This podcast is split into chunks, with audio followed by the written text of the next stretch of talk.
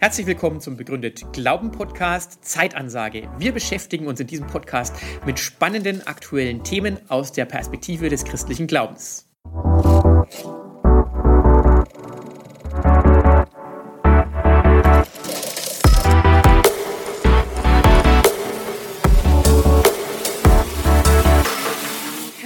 Willkommen zu einer neuen Zeitansagenfolge zum Thema, wie können wir wieder streiten? Wir reagieren mit dieser Folge auf eine Podcast-Folge von Lanz und Brecht, die Folge 81. Mein Name ist Leonie Schweizer. Ich promoviere in Theologie und bin theologische Referentin am Institut für Glaube und Wissenschaft. Und mit mir im Gespräch ist heute Matthias Klausen. Genau, ich bin auch theologischer Referent am Institut für Glaube und Wissenschaft und zusätzlich noch Dozent an der Evangelischen Hochschule Tabor in Marburg, also evangelischer Theologe.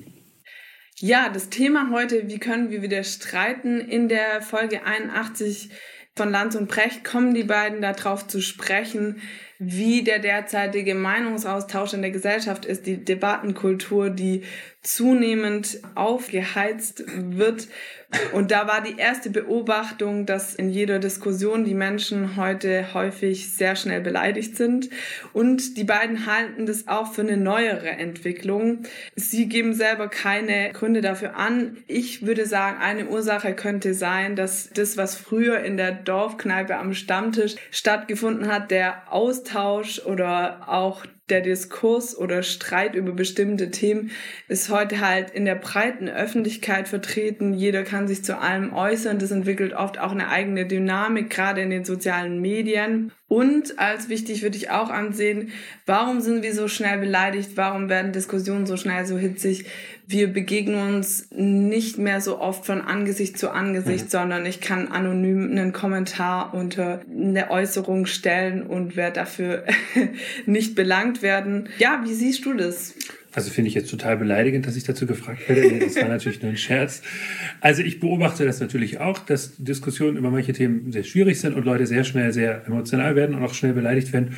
Ob das jetzt so neu ist, wage ich auch zu bezweifeln. Ich glaube mhm. nur, dass es sich auf anderen Kanälen abspielt und dass die Dorfkneipe auch eine zivilisierende Wirkung hat. Also natürlich werden auch sehr unschöne Sachen gesagt und wurden auch schon gesagt, aber es macht dennoch einen Unterschied, ob man Menschen ins Angesicht sieht und weiß, man wird ihnen weiter begegnen im Alltag mhm. oder nicht. Mhm. Eigentlich erzieht das auch zu einer gewissen Mindestzivilisiertheit, würde ich behaupten wollen.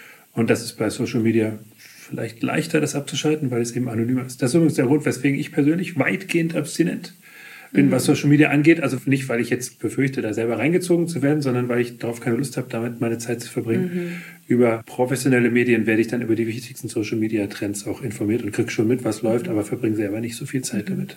Ich habe mir auch überlegt, ob es damit zu tun hat, dass wir in gewisser Weise versuchen, auch Komplexität zu reduzieren. Also es ist ja einfach eine schiere Informationsflut, die uns heute entgegenschlägt und es ist auch schwierig, sich in manchen Punkten zu positionieren. Da habe ich manchmal den Eindruck, es wird lieber irgendwie schwarz-weiß gezeichnet mhm. oder schrill gezeichnet, weil dann fällt mir die Entscheidung für eine Position leichter.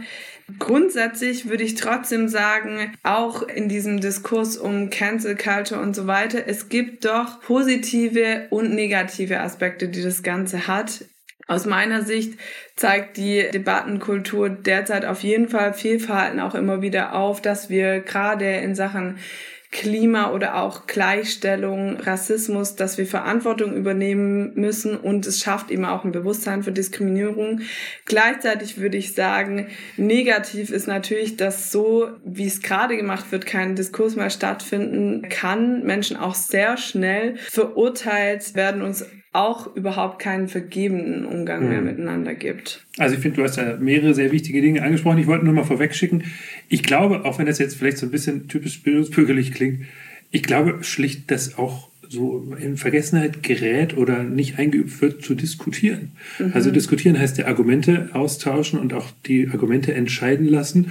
Und dabei gibt es verschiedene Fouls, die man eigentlich nicht begehen darf. Zum Beispiel auf die Person umzuschwenken. Das nennt man ad hominem, also die Person anzugreifen, wenn man kein gutes Argument in der Sache hat. Mhm.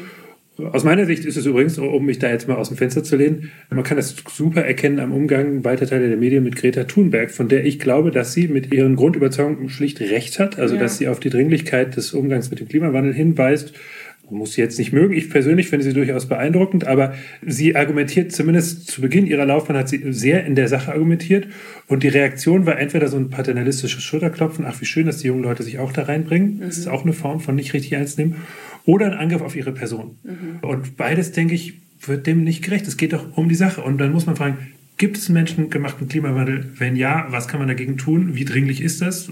Und nicht, wie finde ich diese Person? Aber hauptsächlich darüber wird diskutiert. Das ist bei ganz vielen anderen Themen auch so, dass über die Person diskutiert wird. Finde ich die gut? Finde ich die schlecht? Aber das ist vielleicht gar nicht die Frage. Das ist der eine Punkt. Und der andere Punkt, den ich sehr wichtig fand bei dem, was du gesagt hast, wie ist das mit Vergebung? Gibt es die Möglichkeit, Menschen zu willkommen zu heißen, auch wenn man entschieden anderer Meinung ist ja. als sie? Und das scheint mir verloren zu ja. sein. Ja, absolut. Ja, ich fand spannend, dass du diese Trennung von Sache und Person schon angesprochen hast. Das sprechen Lanz und Brecht auch an und dass das eben gegenwärtig nicht mehr vollzogen wird. Ich habe mich kürzlich mit jemand unterhalten oder vielmehr hat sich das dann bei ihm in einen Monolog entsponnen. Man hat gemerkt, er ist mit der gesellschaftlich-politischen Lage gerade insgesamt sehr unzufrieden. Am Anfang ging es noch um das neue Heizungsgesetz, um Klima und all diese Themen. Dann wurde er aber sehr schnell beleidigend gegenüber unterschiedlichen Politikern und Politikerinnen auch, mhm. ja, wie die schon aussieht mhm. und noch beleidigendere Dinge, die ich jetzt hier nicht benennen möchte. Mhm. Und ich habe sehr schnell gemerkt, ich kann in der Sache da gar nichts mehr sagen und es würde wahrscheinlich auch nichts nützen. Aber was mir in dem Punkt schon wichtig war, ähm, ihm zu sagen, egal wie sehr man in der Sache unterschiedlicher Meinung ist, über Personen so zu sprechen, mhm. das geht in jedem Fall nicht. Und da denke ich, das sollten wir doch immer wieder wichtig Finde ich auch machen. genau richtig. Also, ne, wenn man sagt, wie lernen wir wieder streiten, das heißt, ich muss mich mit Meinungen auseinandersetzen, die mir vielleicht wirklich sehr fern liegen oder sogar zuwider sind, aber ich muss nicht akzeptieren, dass mein Gegenüber menschlich verletzend über andere mhm. und auch über mich redet. Das kann ich zurückweisen, natürlich mhm. in zivilisierter Form, kann sagen, genauso wie du das machst, ich finde das nicht richtig, so wie du gerade über Menschen sprichst. Ja, das äh, finde ich in Ordnung, das mhm. so zu machen. Ja, ich finde, gerade wenn es um das Thema Unterscheidung zwischen Sache und Person geht, spielt für mich auch der Begriff der Toleranz eine wichtige Rolle. Der wird aber da auch oft inflationär gebraucht. Mhm. Was ich selber darunter verstehen würde, wäre eben zu sagen, ich teile deine Überzeugung zwar nicht, aber ich stehe dafür genau. ein, dass du deine Meinung Das ist genau das klassische aufklärerische ja. Toleranzideal, mit dem ich als Christ ziemlich viel anfangen kann. Das bedeutet gerade nicht, dass man keinen Wahrheitsanspruch hat und auch nicht, dass man nicht engagiert in der Sache diskutiert, sondern es regelt eher das Gespräch zwischen sehr stark konkurrierenden Meinungen. Ja. Und weil wir das auch verlernt haben, weil wir Toleranz oft mit Indifferenz verwechseln, also mit so einer Egalhaltung. Mhm. ist es ja auch nicht so wichtig, was jetzt die Wahrheit ist, oder vielleicht gibt es auch gar keine Wahrheit. Mhm. Deswegen kommen wir nicht damit klar, wenn plötzlich Menschen sehr verschiedene Meinungen haben, die sie sehr leidenschaftlich vertreten. Deswegen muss man das einüben, zu sagen, ich bin ganz anderer Meinung als du, aber lass uns als zivilisierte Menschen mit Respekt darüber reden aus christlicher Sicht ist mir das höchstens noch unterbestimmt. Ich würde sagen, ich will nicht nur aushalten, dass es dich gibt, ich will dir in Liebe begegnen, mhm. weil Jesus mich aufruft, jedem Menschen in Liebe zu begegnen, mhm. selbst denen, die mir feindselig begegnen. Mhm. Das ist eigentlich mein Auftrag. Das ist nicht leicht, aber das heißt natürlich ja nicht, dass ich ihre Haltung unterstütze, sondern nur, dass ich sie mhm. dennoch als Menschen, als Ebenbild Gottes sehe. Ja. Ja, Lanz und Brecht gehen dann weiter und sprechen noch weiter über Debatten und dass das größte Problem in Debatten tatsächlich die Etikettierung ist. Und da habe ich doch tatsächlich den Eindruck, dass sich das auch in der Pandemie noch verstärkt hat, dass man schnell so einen Button bekommen hat, Querdenker und so weiter. Und sehr schnell dem anderen auch Boshaftigkeit unterstellt wurde. Das würde ich sagen, das wäre wesentlich für die Frage, wie können wir wieder streiten, eben diese Etikettierung und dieses schnell in Schubladen stecken, obwohl das für den Menschen irgendwie was wesentlich scheint, Wesentliches scheint es zu tun, dass wir das überwinden und eben den innen im Diskurs nicht das beurteilen, wer etwas sagt, sondern was gesagt wird. Mhm. Also den, genau. Und auch den Raum für Zweifel zu lassen in jeder Hinsicht. Ich glaube, dass es eher hilft, dass Menschen nicht zu radikalen Bewegungen abwandern. Also wenn man sagt, also ich bin zum Beispiel, ich bin überzeugt, dass die Corona-Impfung eine gute Sache, ich würde sogar sagen, eine segensreiche Sache waren, dass sie natürlich nicht ohne Risiken waren, das erforschen ja. wir gerade, das ist immer so bei solchen Sachen. Und gerade deswegen, weil ich glaube, dass es dafür gute wissenschaftliche Argumente gibt, bin ich dafür offen, dass Menschen das in Frage stellen und ja. sagen, aber ist es nicht doch riskant und schau mal hier diese und jene Fälle und so. Und wenn ich das Zutrauen habe, dass sich das gut begründen lässt, dann werde ich den Diskurs darüber führen und das willkommen heißen, dass diese Zweifel geäußert werden. Wenn ich dagegen sage, ich blocke den Zweifel ab, führt das dazu, dass Menschen sich ausgeschlossen fühlen und sich in eine neue Blase zurückziehen, mhm. in der sie dann gar nicht mehr erreichbar mhm. sind. Absolut. Es ist ja im Grunde genauso wie beim Umgang mit Glaubenszweifeln. Da würde ich immer sagen, wenn ich überzeugt bin, dass die ganze Sache mit Jesus wahr ist, dann werde ich jeden Zweifel, den jemand äußert, daran zulassen. Ich werde ihn sogar willkommen heißen, weil ich glaube, dass wenn Jesus die Wahrheit ist, dass er sich im Gespräch mit solchen Anfragen bewährt und dass der Glaube dadurch letztlich umso robuster wird. Mhm. Weiter gehen sie auch noch dann mit der Kritik daran, dass man heutzutage praktisch fast nur noch als Betroffener sprechen darf und Teil des Diskurses ist. Also ich darf nur als Frau über die Benachteiligung der Frauen sprechen, nur als Migrant oder Migrantin über Migration sprechen. Und da finde ich es aus Sicht des christlichen Glaubens spannend, dass Jesus sich selber immer wieder auf Seite der Betroffenen gestellt hat, aber auch nicht ohne sie zu kritisieren. Also mhm. es waren oft von der Gesellschaft wirklich geächtete Menschen und Jesus ging zu diesen Menschen nach Hause, hat sich in Gespräch mit denen befunden, hat mit denen gegessen, mhm. aber nicht ohne sie zu kritisieren, und er hat auch andere Menschen mhm. nicht aus dem Gespräch ausgeschlossen. Also er hatte auch mit den römischen, den jüdischen Eliten zu der Zeit Streitgespräche. Mhm. Also ich finde richtig an dieser ganzen Tendenz einzubeziehen, jede Stimme einzubeziehen und nicht über Menschen hinweg und ohne sie über sie zu sprechen, sondern ihre Stimme zuerst zu hören. Daraus allerdings zu folgern, ich als Nicht-Beteiligter, als Nicht-Frau oder als Nicht-Person of Color darf nicht über das Schicksal anderer Menschen reden. Das halte ich für falsch. Zum einen, weil ich glaube, dass es moralische Wertmaßstäbe gibt, die für alle Menschen gelten und das zu meinem Respekt für jeden Menschen gehört, diesen Menschen daraufhin auch zu befragen ja. und das auch einzufordern, auch an seiner Stelle. Ich glaube auch nicht, dass das Paternalismus ist, wenn ich sage, ich trete ein für das Recht der Frauen auf Selbstbestimmung. Das tue ich als Mensch und nicht in erster Linie als Mann. Das ist das eine. Und das andere ist, ich glaube, dass es, weil ich ein Geschöpf Gottes bin, auch Dinge gibt, die alle Menschen miteinander verbinden, mhm. die stärker, die mehr wiegen als diese Unterschiede zwischen Geschlecht, Herkunft und so weiter. Ja. Es gibt Erfahrungen, die wir alle teilen, Bedürfnisse, die wir alle haben. Und es gibt auch Dinge, die mich mit Menschen aus ganz anderen Kulturkreisen sehr viel stärker verbinden als mit Menschen aus meinem eigenen Milieu. Das ist gerade mein christlicher Glaube. Also wenn ich auf internationalen Treffen Menschen aus völlig anderen Kulturkreisen treffe, die Christen sind, fühle ich mich denen oft sehr viel näher als Menschen, die im gleichen Vorort von Marburg wohnen, die gleiche Zeitung lesen und die gleichen Nachrichten diskutieren und so. Und ich glaube, dass man das nicht unterschätzen darf, dass es solche Verbindungslinien gibt.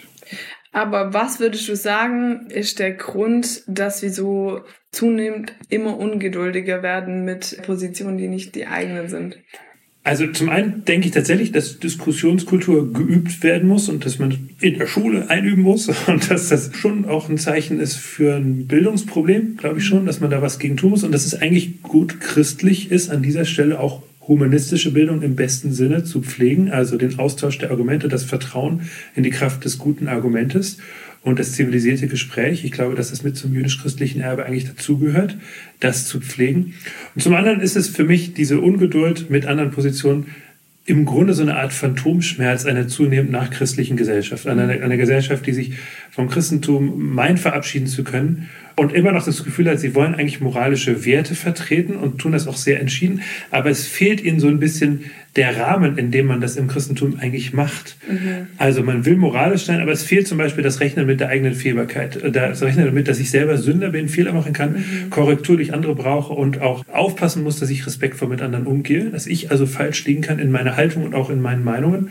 Und es fehlt zunehmend der Blick auf den Gegner in Anführungszeichen im Diskurs, den Konkurrenten im Diskurs als Ebenbild Gottes. Mhm. Also, dass jeder Mensch Gottes Ebenbild ist und dass es auch für den gilt oder die, der oder die was vollkommen anderes vertritt als mhm. ich. Und das scheint mir zunehmend zu fehlen. Und ich würde mir wünschen, dass wir als Christinnen und Christen das ins Gespräch einbringen. Da wissen nicht besonders gut da drin, ehrlich gesagt, wenn ja. ich so meine Glaubensgeschwister anschaue, wie die sich manchmal tummeln auf Social Media, soweit ich das mitbekomme bekleckern wir uns nicht mit Ruhm. Aber ich verstehe diese Podcast-Folge als einen Versuch, ein bisschen was dagegen zu halten. Ja. Ja, und ich würde sagen, ich teile das. Dostoevsky hat ja auch mal gesagt, wenn es keinen Gott gibt, dann gibt es keine Moral. Also ich glaube derzeitig fehlt uns der Rahmen oder die Begründung für eine Moral oder einen Rahmen, wo wir uns da auch einordnen können. Deswegen hat jeder das Gefühl, seine eigene Moral selbst verteidigen zu müssen und dadurch wird natürlich der Diskurs dann wahnsinnig aufgeheizt. Und dann ist natürlich auch die Frage, wer wird sich künftig durchsetzen, wenn es, wenn es um moralische Diskussionen gibt und werden das dann nicht eher mehr als früher die Stärkeren sein, die in ja. so einem Diskurs gibt? Also da sind natürlich noch ganz andere Themen, die damit reinspielen. Wenn man nur noch Moral als Ausdruck von Gruppeninteressen deutet, dann fehlt irgendwann das verbindende Element. Ja. Also sowas wie eine universale Moral, wo Leute, bestimmte Leute inzwischen schon sagen, das ist einfach nur eine Erfindung der westlichen Kultur und auch nur Ausdruck von Machtstreben. Mhm. Dann würde ich sagen, nein. Also natürlich hat die westliche Kultur viel Schuld auf sich geladen in, im Zeitalter des Kolonialismus. Das heißt aber nicht, dass die Vorstellung universaler moralischer Werte falsch wäre, mhm. sondern diese universalen moralischen Werte helfen ja gerade bei der Aufarbeitung dieser Schuldgeschichte. Und daran will ich auf jeden Fall festhalten. Ich will an dieser Stelle ausnahmsweise auch nochmal mich selber zitieren, das mache ich normalerweise nicht. Aber zum Thema Christen und Social Media. Ich habe im letzten Jahr bei einer Konferenz eine Bibelarbeit gehalten über das Buch Daniel.